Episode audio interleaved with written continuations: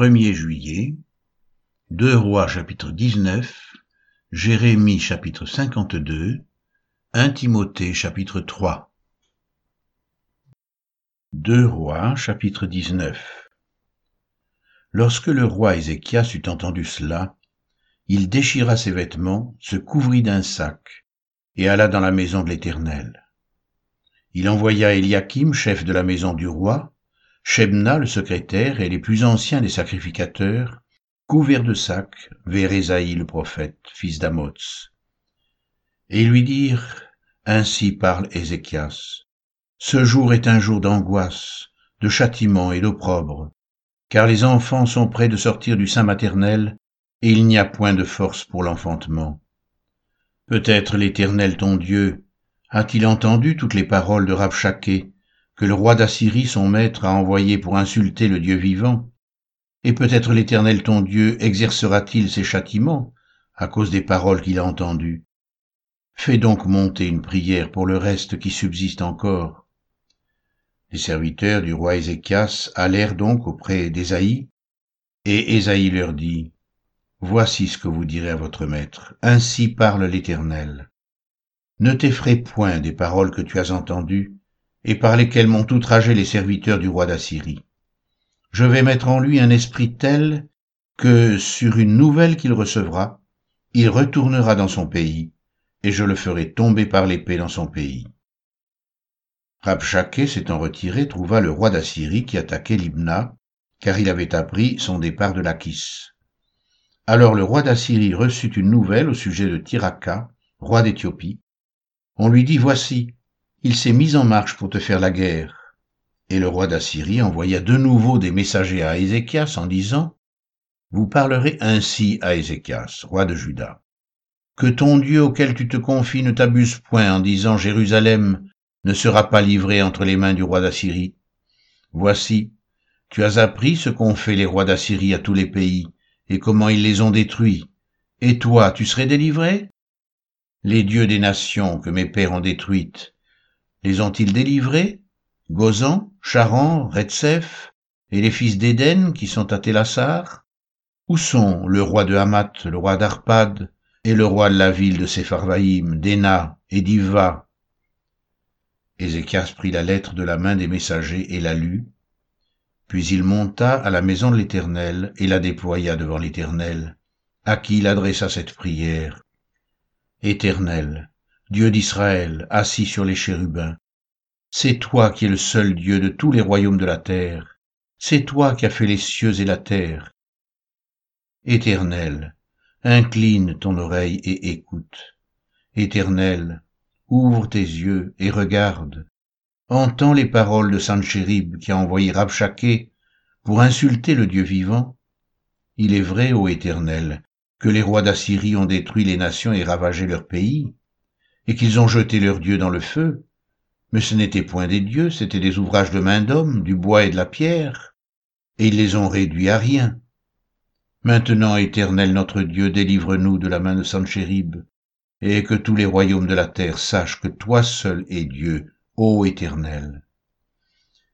Alors Ésaïe, fils d'Amoz, envoya dire à Ézéchias, ainsi parle l'Éternel, le Dieu d'Israël.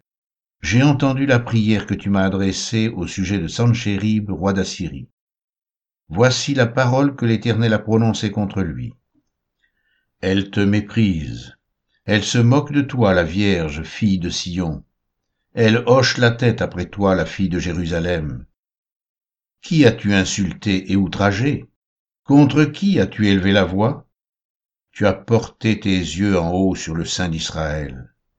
Par tes messagers, tu as insulté le Seigneur et tu as dit, avec la multitude de mes chars, j'ai gravi le sommet des montagnes, les extrémités du Liban. Je couperai les plus élevés de ses cèdres, les plus beaux de ses cyprès, et j'atteindrai la dernière cime, sa forêt semblable à un verger. J'ai creusé et j'ai bu des eaux étrangères, et je tarirai avec la plante de mes pieds tous les fleuves de l'Égypte. N'as-tu pas appris que j'ai préparé ces choses de loin, et que je les ai résolues dès les temps anciens? Maintenant j'ai permis qu'elles s'accomplissent et que tu réduises des villes fortes en monceaux de ruines. Leurs habitants sont impuissants, épouvantés et confus. Ils sont comme l'herbe des champs et la tendre verdure, comme le gazon des toits et le blé qui sèche avant la formation de sa tige. Mais je sais quand tu t'assieds, quand tu sors et quand tu entres, et quand tu es furieux contre moi, parce que tu es furieux contre moi, et que ton arrogance est montée à mes oreilles. Je mettrai ma boucle à tes narines et mon mort entre tes lèvres, et je te ferai retourner par le chemin par lequel tu es venu. Que ceci soit un signe pour toi. On a mangé une année le produit du grain tombé, et une seconde année ce qui croît de soi-même, mais la troisième année vous sèmerez, vous moissonnerez, vous planterez des vignes, et vous en mangerez le fruit. Ce qui aura été sauvé de la maison de Judas, ce qui sera resté, poussera encore des racines par-dessous et portera du fruit par-dessus. Car de Jérusalem il sortira un reste, et de la montagne de Sion des réchappés. Voilà ce que fera le zèle de l'Éternel des armées. C'est pourquoi ainsi parle l'Éternel sur le roi d'Assyrie.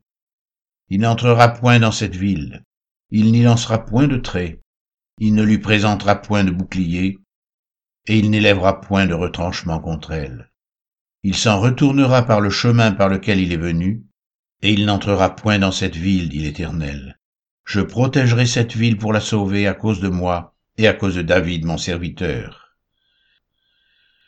Cette nuit-là, l'ange de l'Éternel sortit et frappa dans le camp des Assyriens cent quatre-vingt-cinq mille hommes.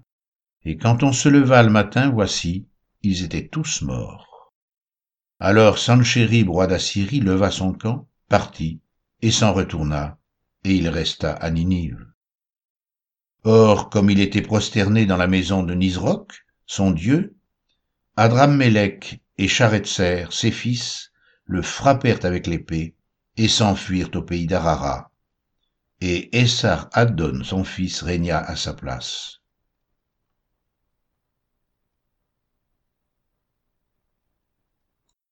Jérémie chapitre 52 Sédécias avait vingt et un ans lorsqu'il devint roi, et il régna onze ans à Jérusalem. Sa mère s'appelait Amutal, fille de Jérémie de Libna. Il fit ce qui est mal aux yeux de l'Éternel, exactement comme avait fait Joachim. Et cela arriva à cause de la colère de l'Éternel contre Jérusalem et contre Juda, qu'il voulait rejeter de devant sa face. Et Sédécias se révolta contre le roi de Babylone. La neuvième année du règne de Sédécias, le dixième jour du dixième mois, Nebuchadnezzar, roi de Babylone, vint avec toute son armée contre Jérusalem, ils campèrent devant elle et élevèrent des retranchements tout autour. La ville fut assiégée jusqu'à la onzième année du roi Sédécias. Le neuvième jour du quatrième mois, la famine était forte dans la ville, et il n'y avait pas de pain pour le peuple du pays.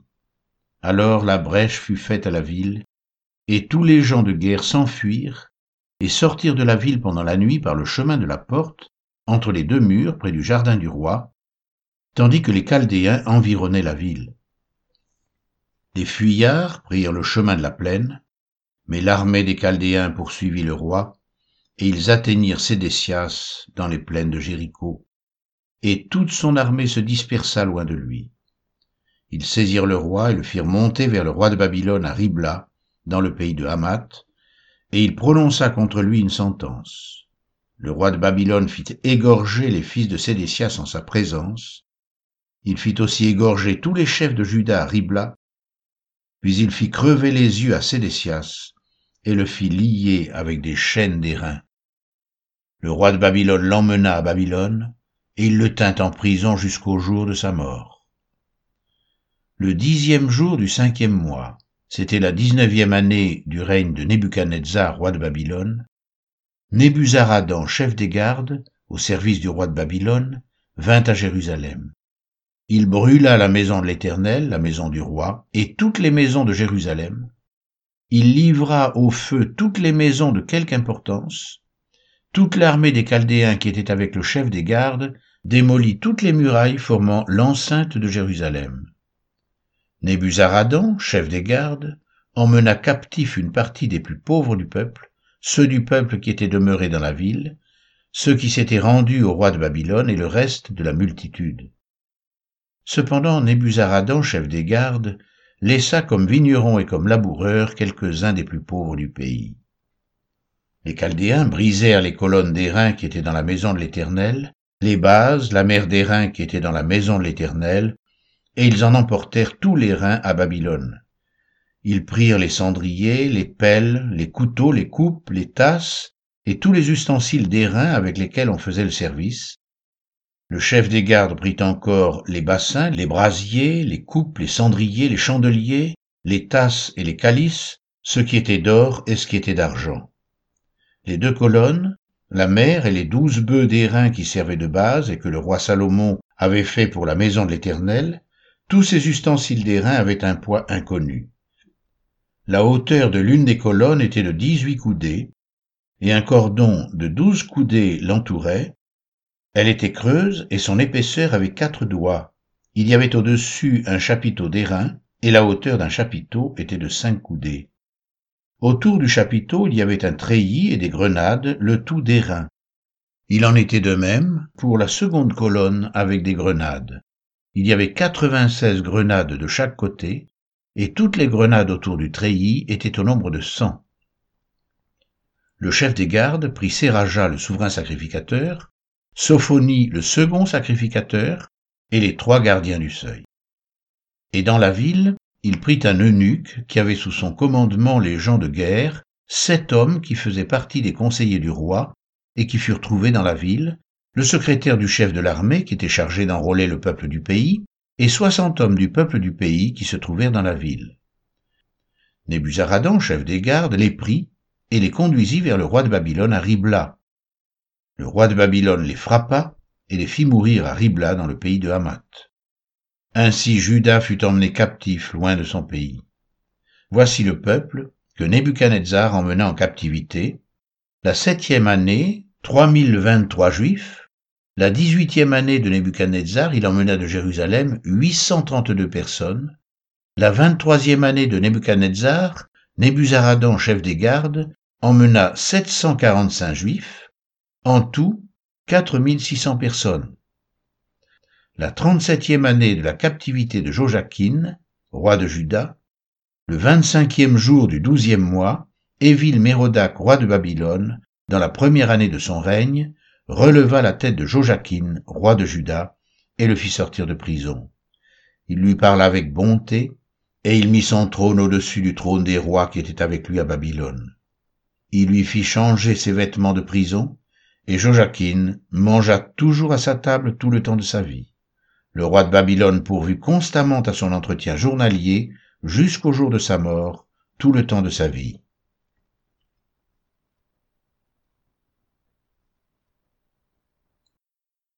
Un Timothée chapitre 3 Cette parole est certaine.